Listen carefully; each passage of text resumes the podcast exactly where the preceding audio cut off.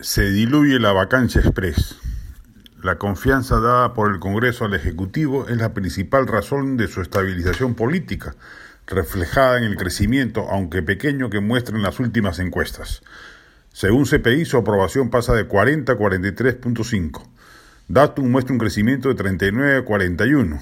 Y la más reciente de Ipsos revela que su tasa aprobatoria pasa de 38 a 42% coincidencia que marca una clara tendencia.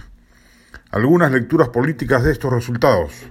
Primero, la claudicación del centro, básicamente Acción Popular, Alianza para el Progreso, Somos Perú y Podemos, le ha dado un baño de legitimidad al gobierno a pesar de que los índices de desaprobación del impresentable gabinete Bellido siguen siendo muy altos.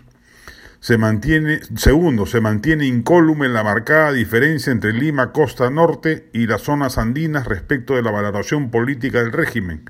Por ejemplo, según Ipsos, el 62% en Lima lo desaprueba y solo el 29% lo aprueba, mientras que en el sur el 57% lo aprueba y solo el 29% lo desaprueba.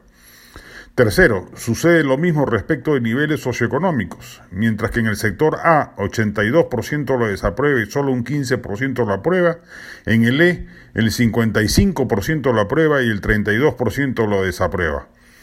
Una cabal demostración de que mientras la oposición se limite a unas cuantas marchas pitucas con el estrado lleno de políticos tradicionales, refuerza la, la hipótesis de partida de que es esta una confrontación entre ricos y pobres.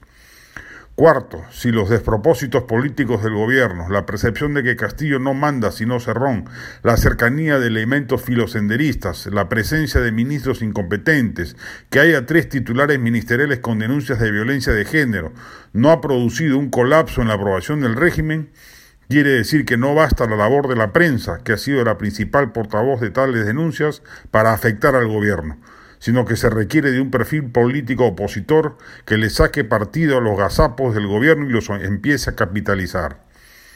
Quinto, dado ese panorama, se empieza a desinflar la expectativa de una vacancia express, mientras la oposición política claudique respecto de sus obligaciones básicas de fiscalización de un gobierno atrapado en su mediocridad, no pasará nada y tendríamos que soportar en el mejor de los casos cinco años de medianía y de deterioro, y en el peor un escenario de descalabro democrático perpetrado por el propio régimen con la fatal anuencia de una clase política moralmente enclenque.